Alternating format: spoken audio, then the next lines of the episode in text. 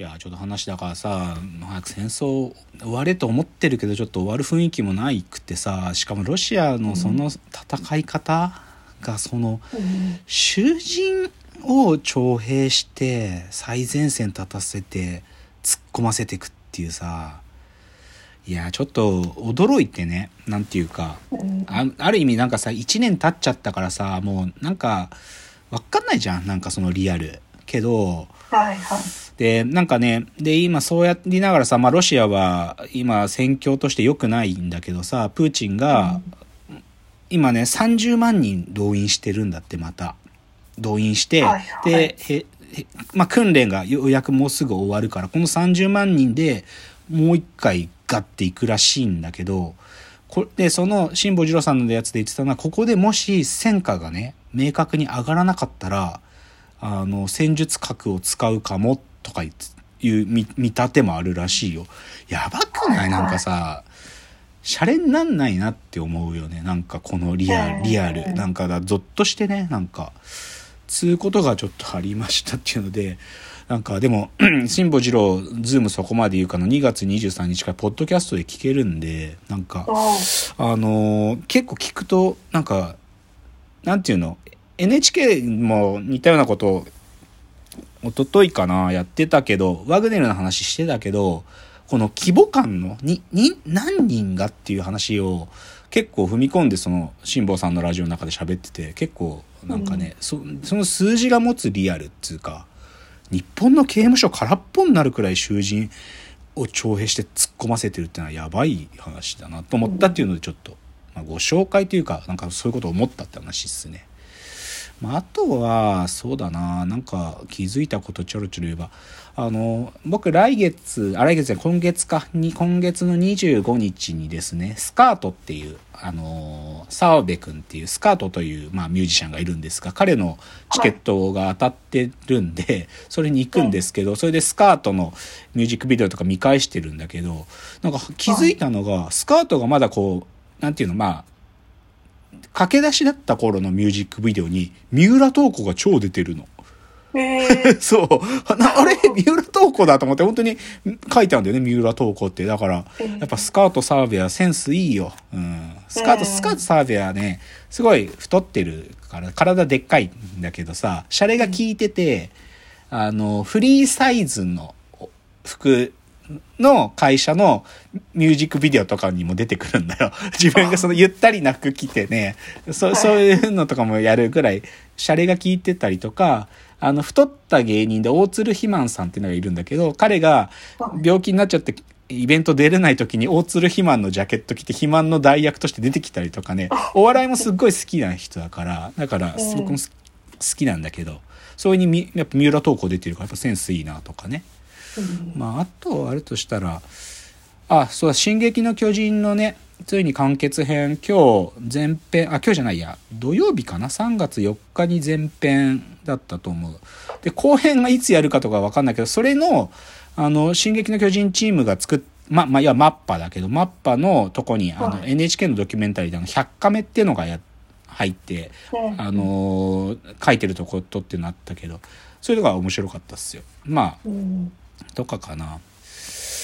じゃあちょっと冒頭、まあ、今週の自転車ライフ少しだけ言えばあき先週さ土曜日かな。あのいつものように、あのー埼玉の方まで行って和光にあるスーパー銭湯に入ったんだけどさそこでさ、おじさんが急に話しかけてきてね。なんとおじさんが、うん。なんかすごい元気良さそうなおじさんが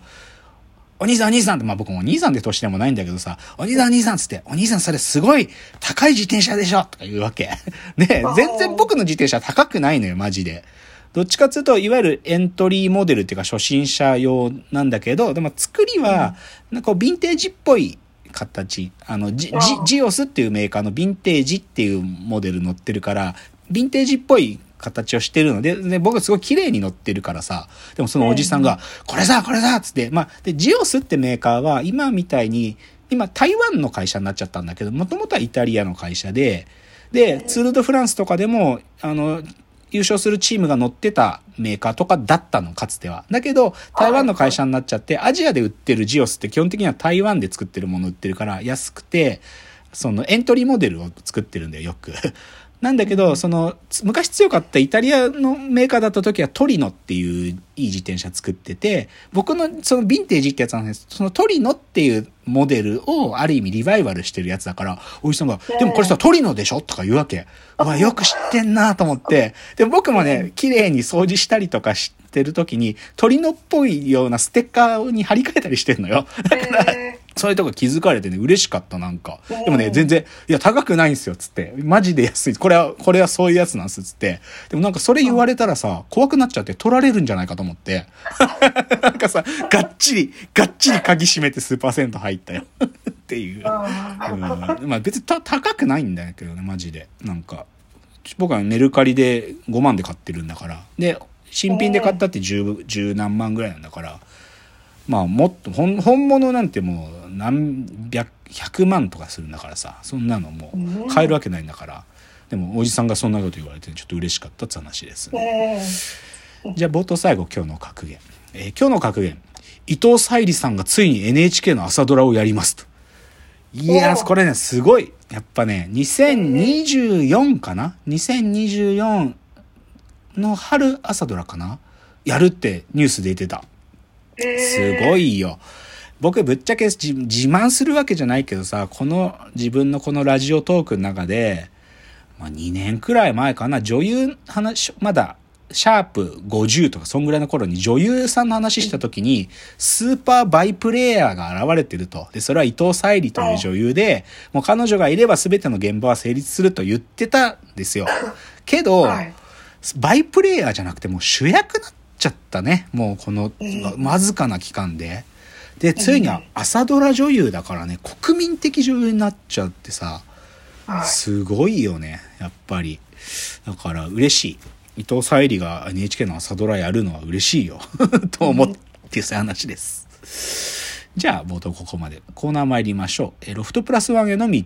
えこのコーナーはサブカルリテラシー、サブカル知識の低い株式会社私は社員に竹内がサブカル魂を注入し、いつの日かロフトプラスワンでのイベントに呼ばれる存在にまで自分たちを高めていこうという意識向上コーナーです。じゃあですね、今日のテーマいきます。今日のテーマ。TBS ドキュメンタリーとテレビマンユニオン。会社の話します、今日は。てかまあドキュメンタリーの話ね、正確に言うと。うんで、もうシンプルで、とんでもない映画を私は先週見てきました。先週はのい金曜日から始まった映画があってね。それが、日の丸、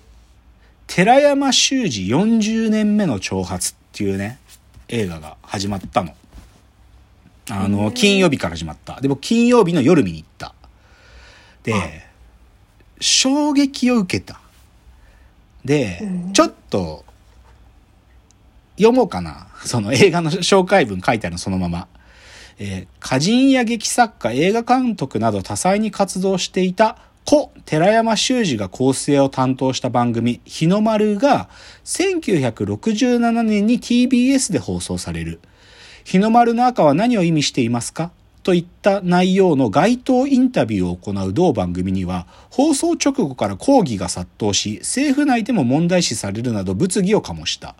そして2022年、TBS ドラマ制作部所属のディレクター、蔡大輝は、同番組と同じ質問を人々に投げかけ、1967年と2022年の2つの時代を対比させることで、日本、そして日本人の正体に迫るべく、自ら街頭に立つ。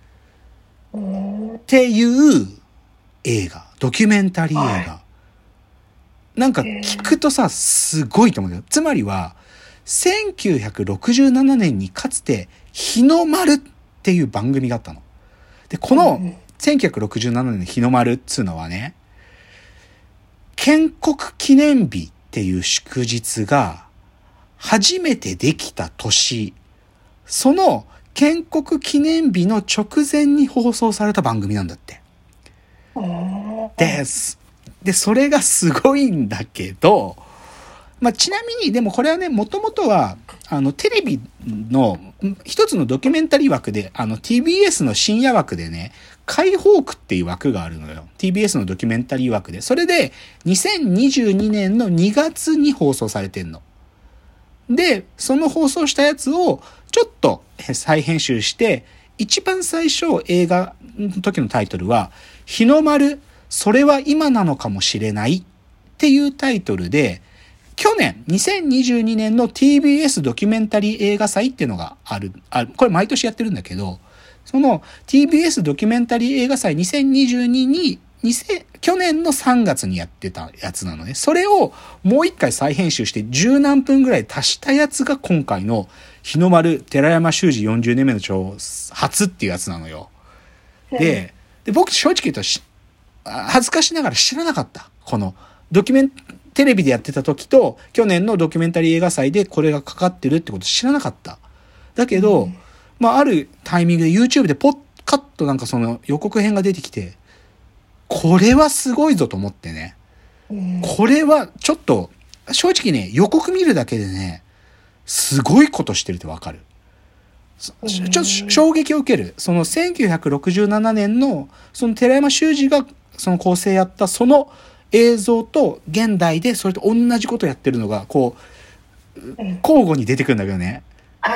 異様な風景、異様な風景というか光景ね、その、聞いてる感じ、その、今、日の丸についての質問をするんだけどね、そのうんインタビュアーが聞いてる感じとかが、ちょっとね、ぎょっとするんですよ、演出として。で、だけど、聞かれてる側がこれ、自分だったらどう答えるってやっぱ考えるから、うんすごいの。なので、ちょっとその、寺山修司がまず1967年にどういうことをやったかっていう、そのことも含めて、ちょっとこの映画のこと、今やってる最中だけど、ネタバレはできないしないけど、でも映画のこと分かるように喋るっていうのを今日やります。じゃあ次のチャプターです。